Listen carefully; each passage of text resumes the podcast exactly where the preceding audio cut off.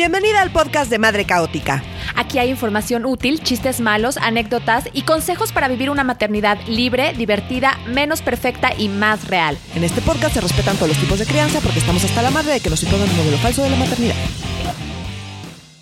La maternidad es abrumadora. En este episodio del podcast de Madre Caótica hablaremos acerca de la crianza colectiva y cómo la hemos vivido desde nuestra experiencia, pero también vamos a responder una pregunta fundamental. ¿Es la crianza colectiva la solución a una maternidad menos abrumadora? Para empezar, eh, yo quiero empezar con la definición, para estar hablando de lo mismo en esta media hora que estaremos juntas. Me parece buena idea. ¿Qué, qué es la crianza colectiva? Vamos a definirla de manera sencilla. La crianza colectiva es cuando un conjunto de personas decide formar parte de la crianza de un niño o una niña es que la responsabilidad de la crianza la asume un grupo. Sí. ¿Qué opinas, Nuria? Yo tengo muchos conflictos con ese concepto. Ok. O sea, justo y no que todo el mundo deba tenerlo, sino yo en lo personal los tengo, porque si no han escuchado este episodio, escúchelo porque es muy bueno. En el episodio donde hablamos de por qué sí reproducirnos, eh, para mí la crianza es un proyecto que pues tengo con otra persona, que eh, en mi caso es mi esposo, donde eh, pues queremos orientar a una nueva persona en este mundo a cómo navegarlo. Y en ese sentido, como que perder agencia sobre la crianza y delegar esa crianza en un gran número de personas, pues me complica eh, mis objetivos personales de por qué yo sí decidí criar. Entonces, en ese sentido, me causa conflicto el concepto. Ya, o sea, pero hay que entender que este, este concepto de crianza colectiva, eh, lo, lo, platicamos hace rato, viene de, de, esta crianza en tribu, ¿no? De formar tribu, porque, y utilizan el término tribu porque el origen de la crianza colectiva es de las tribus africanas o también de la visión platónica. O sea, porque Platón, ok, no debo de hablar de Platón, ¿verdad? Tú habla de Platón, está bien. Este, Platón decía que la crianza debe de ser comunitaria, o sea, que la crianza debe de ser comunitaria y la debe ser colectiva porque Platón lo que decía es que tú cuando pares a tu hijo no tienes que entregar a la comunidad. Entonces, que se crea como esta escuela comunitaria en donde ya ni siquiera sabes quién es tu hijo y no importa. Entonces, eh, tienes una visión menos individualista y más colectiva que, te va a hacer trabajar todo el tiempo por el bien común. Pues entonces los hijos son de todos, son de toda la comunidad. Esa era su idea, pero yo lo que veo es que somos una especie fallida que merece la extinción y dado eso, pues yo no quiero que esa especie fallida críe a mi hija y le siga inculcando los problemas que, sociales que yo veo que están súper arraigados. Dado eso y como yo veo la maternidad y la crianza como un acto revolucionario que necesita transformar y cambiar las cosas de cómo se llevan haciendo por miles de años, pues si le regreso esa crianza a la comunidad que lleva replicando lo mismo por miles de años, pues tenemos algunos problemas ahí que yo quisiera evitar. Y ese es mi conflicto personal con el concepto de, de, la tribu, digamos. Sí, pero ahora, o sea, ese es como el extremo y, la definición más pura de la crianza colectiva. Sí. ¿No? Yo creo que mucho lo, lo que hacemos las mamás hoy en día es matizar un poquito ese extremo y entender eh, la crianza colectiva como hacer tribu con otras mamás, o sea, como crear una red de apoyo que te pueda, eh, pues, alivianar, levantar eh, durante el proceso tan difícil que es maternar, ¿no? Y sobre todo maternar de manera solitaria y aislada. O sea, esa necesidad de formar tribu, de crear comunidad, de tener una red de apoyo con otras mamás, pues es como mi motivación principal por la cual yo en primera instancia abrí el proyecto de Madre Caótica, ¿no? Porque yo cuando me convertí en mamá, me sentía brutalmente sola. Quizá no tenía el apoyo de mi mamá o de, mi familia, eh, mis amigas estaban como en otro rollo, mi esposo estaba todo el tiempo en la oficina y me sentía muy sola. Y, sí tenía esta necesidad de formar una red de apoyo. Y eso es como para lo que madre caótica y todas las madres caóticas son para mí. Y, no es el extremo como de encargar todas las labores de crianza, pero sí es una parte de compartir la crianza con otros seres humanos que no son parte de tu núcleo familiar más pequeño. Exacto, y en ese sentido creo que sí hay que decir que pues eso, o sea, muchas cosas han cambiado en el mundo, ¿no? O sea, antes se vivía en eh, comunidades mucho más pequeñas, donde pues nos organizábamos para absolutamente todo de manera muy distinta. Hoy en la realidad de pues la mayor parte de las personas del mundo que viven en un contexto urbano, pues eso ya no es tan viable, ya no es tan deseable ni siquiera, pero entonces, ¿cómo sí le hacemos para pues sí, no estar encerrada sola en un departamento o en una casa completamente sola sin saber qué hacer y pues con la expectativa de que tú te hagas cargo de absolutamente todo es sin duda muy abrumador. Es muy abrumador, o sea, es muy abrumador, pero aquí está el concepto de, bueno, escoge a tu tribu, ¿no? O sea, escoge con quién quieres compartir esta experiencia de maternar. Y ahora, yo en ese sentido digo, pues, ¿cuál es la diferencia o dónde está el límite entre criar y cuidar?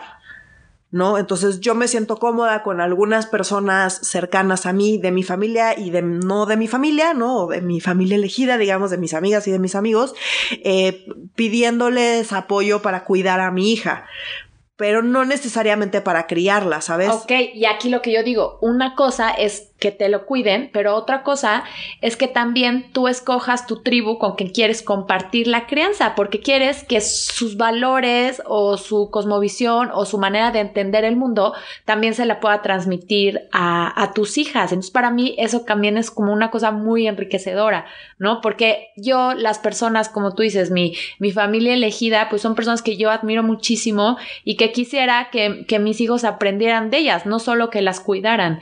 y al decir, por ejemplo, cuando yo me voy de viaje o, cuando no estoy, a mí las personas que me han rescatado son esta familia elegida y yo sé y me siento muy tranquila de que están compartiendo tiempo con ellas porque les están transmitiendo también parte de, de, su manera de ver el mundo y de sus conocimientos y de sus experiencias que a mí me parece muy enriquecedor en el proceso de la crianza de mis hijos. Sí, yo estoy de acuerdo con que eh, también que tengan referencias muy diversas, ¿no? Y que pues eso sí te da como la colectividad y que no les puedes dar tú. Es también por e, una de las razones por las que digo que pasar todo el día yo con mi hija yo sola, pues no puede solo tenerme referencia a mí, qué clase de ser humano, imagínate alguien que pasa todo el día conmigo, pues no, necesita otras referencias en el mundo y creo que eso es positivo. Ahora, en el fondo creo que no resuelve el problema. Claro. ¿No? Ese es, ese es como, ese es mi conflicto con, con este concepto. ¿No? Creo que es esta forma de, de, hacer tribu para la crianza de, de las hijas, de, los, de los niños y las niñas, es responder ante un problema fundamental, que otra vez es que todas las labores de cuidado se asume que son responsabilidad de las mujeres. O sea, se asume que las mujeres son las responsables de criar y de cuidar a, los hijos. Y pues es imposible, ¿no? Es, y es abrumador y trae muchas consecuencias negativas también como en el desarrollo personal de cada una de nosotras, ¿no? Entonces a veces hacemos tribus como respuesta a, este problema.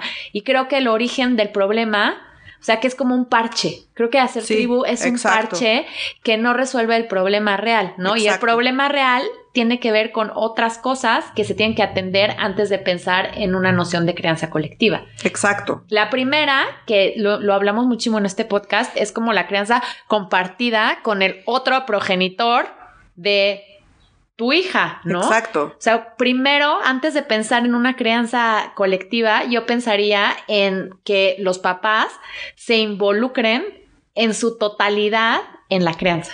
Ahora, yo aquí en este, o sea, en este caso en particular, digo, más allá de que pues yo tengo un esposo, pero sí creo que mm, la participación de los hombres en la crianza es fundamental para abrir espacios que hoy no existen, que conciban un mundo en el que tenemos crías pequeñas, porque pues por eso seguimos existiendo como humanidad, y esas crías pequeñas pues requieren un montón de cuidados y tienen muchísimas necesidades que colectivamente o como sociedad no estamos concibiendo, que están como muy invisibilizadas. En general los cuidados para, la, para las crías más pequeñas, para los adultos mayores, para las personas con discapacidad. O sea, vivimos en un mundo que invisibiliza las necesidades de cuidado y, y para mí ese es el problema. Entonces, claro en particular con las crías que requieren, como todas sabemos, o sea, no puedes dejarlas ahí ser porque pues morirían, necesitan mucho nuestro cuidado y nuestra atención, pues necesitamos eso sacarlo al mundo, que el mundo reconozca que las crías requieren cosas y que tienen muchísimas necesidades que necesitamos atender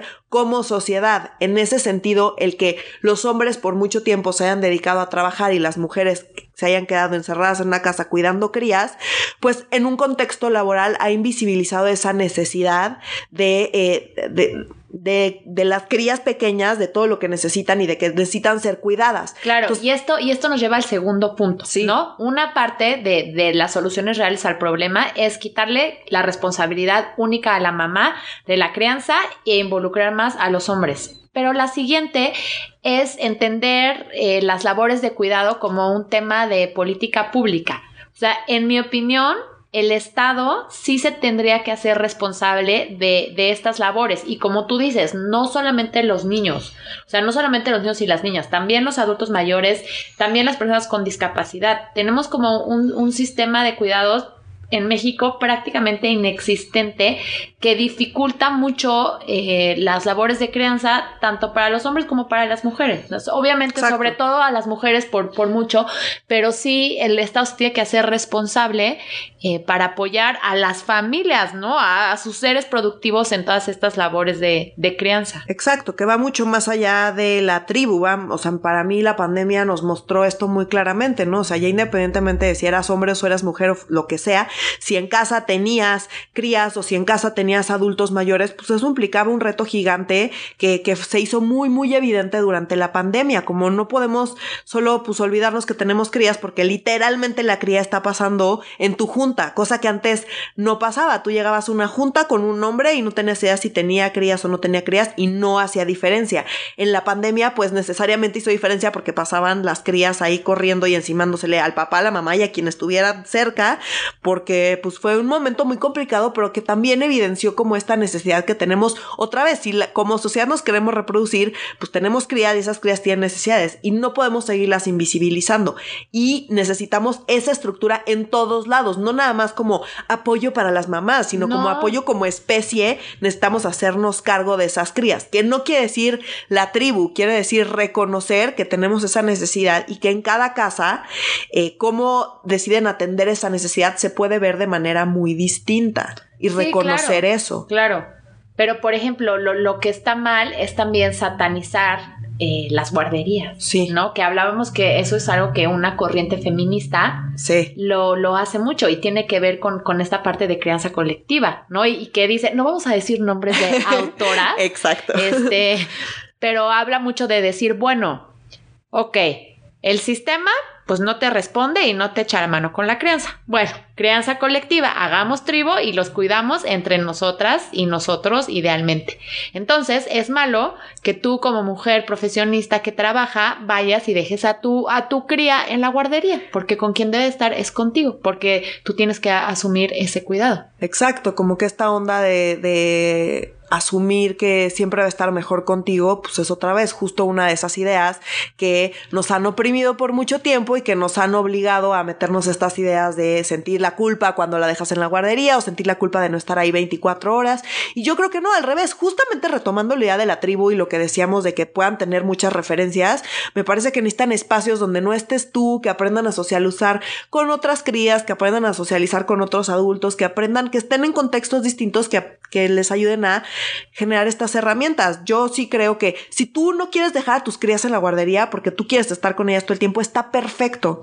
Pero no se vale satanizar a quien sí o asumir que si tienes crías a fuerzas vas a querer estar con ellas y que si no quieres estar con ellas es porque estás, estás loca o eres una mala madre o estás fuera de la naturaleza porque pues eso no nos ayuda en absolutamente nada para intentar encontrar soluciones que se adapten a cada persona y cada persona y cada familia tiene necesidades distintas, tiene intereses distintos y pues necesita poder tener herramientas para solucionar el tema de que la crianza requiere mucho tiempo y mucho cuidado y cómo atendemos eso, pues se puede ver de muchas maneras. Entonces, intentar, uno, encontrar una sola solución, me parece que es muy problemático porque, pues, por definición estamos excluyendo gente.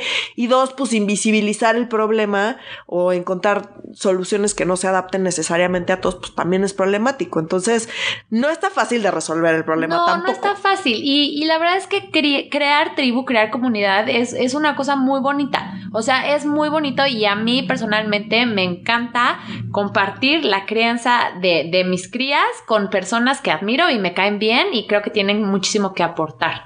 Pero hay muchas cosas que se tienen que atender antes, ¿no? Y el principal, el principal problema que se tiene que atender es que tenemos que dejar atrás esta, esta noción de que las mujeres somos las únicas responsables. ¿Por qué no? Porque el hombre también es responsable, porque el Estado también es responsable, porque algo que no hemos comentado, la iniciativa privada también tiene una responsabilidad. O sea, las políticas corporativas con perspectiva de género, eh, apoyando la inclusión y la igualdad, son también fundamentales en todo este proceso. Por supuesto, porque es otra vez reconocer, porque qué fácil llegar y pues tener una empresa y que como que toda la parte productiva pues simplemente ignore los cuidados, que tú los tengas que resolver por tu cuenta sin que nadie te apoye, pero que a la vez pues tengas que responderle digamos a esa empresa que no te está pagando más y que debería pagarte más. Claro, porque, estás también haciendo unas labores de cuidado, ¿no? Que es la famosa doble carga de las mujeres. Las mujeres tienen que ser súper productivas y súper chingonas en la oficina y en el trabajo y al mismo tiempo encargarse de todas las cuestiones domésticas y de cuidado sin ningún apoyo por parte de la empresa. Y los hombres que le entran a la crianza compartida también, igual. También, claro, es para los dos. O sea, las empresas tienen que tener políticas corporativas, tanto para hombres como para mujeres, eh, que los apoyen en la crianza, que los apoyen a poder balancear la vida personal y la vida profesional de la mejor manera, ¿no? Que reconozcan que los seres humanos se reproducen y que pues por muchos años esa, ese resultado de la reproducción de esas crías chiquitas requieren mucho tiempo, mucho cuidado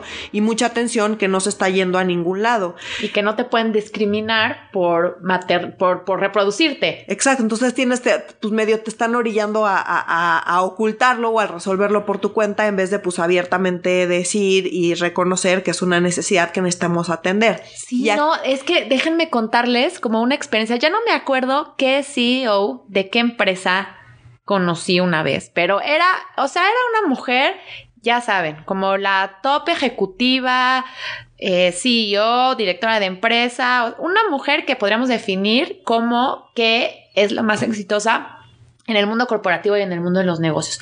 Y en una plática que yo le escuché dar, ella dijo, yo tengo cinco hijos y durante 15 años mis superiores jamás se enteraron que yo tenía cinco hijos, porque yo me esforzaba en ocultar que tenía cinco hijos para que no me discriminaran en el ámbito laboral. O sea, cuando escuché dije, dije, ¿qué onda? O sea, esta mujer se esfuerza por ocultar que es mamá y que tiene hijos para que eso no represente una razón por la cual la crean menos capaz en el trabajo. Y lo hizo, y lo hizo durante 15 años. Exacto, y lo además lo, o sea, como que lo presume, ¿sabes? Es como... O sea, no lo presume. Decía como, estamos tan jodidos y tan mal y, con un mindset del cual yo no me pude liberar, que durante 15 años hice esto que está mal. Por esos 15 años lo presumió como si, o sea, como que a lo que voy se sentía orgullosa de poder hacer eso, como si lo piensas es una locura, ¿por qué habríamos de estar ocultando que nos estamos reproduciendo? es, absurdo. es absurdo, es, absurdo, es absurdo y los hombres no lo hacen. O sea, los hombres no, no tienen que ocultar que se están reproduciendo para, para poder, eh, para que no los consideren menos capaces en el ámbito laboral. O sea, es absurdo, es una locura. De hecho, al revés, eh, son preferibles los hombres con, con, hijos y con hijas porque pues se asume que tienen una mayor necesidad del trabajo y que pues le van a echar más ganas. Entonces, de hecho, pues para los hombres es algo positivo y para las mujeres es algo negativo porque se asume que le van a quitar mucho tiempo a su trabajo, que todas las personas deberían estarle quitando porque eso pasa cuando te reproduces y que debería estar contemplado, no ignorado. Y, y ese es el tema, eso es lo que tendríamos que estar definitivamente transformando. Ahora, aquí hay otro tema importante importante, que es eh, cómo lo valoramos, ¿no? O sea, como que hoy siento que todo el tiempo le estamos echando la culpa al capitalismo de todo, ¿no? Entonces, como, ay, sí, no, el capitalismo está muy mal, entonces no le pongas precio a las labores de cuidado, porque si la metes al mercado es como, no sé, se prostituyen las labores de cuidado, yo no sé. No, y pues pero claro yo sí creo que, que, tiene, que en vez de dárselo a Jeff Bezos, deberíamos estar ¿A quién? ¿A quién? al dueño de Amazon. Ah, por si no sabían, el dueño de Amazon se llama Jeff.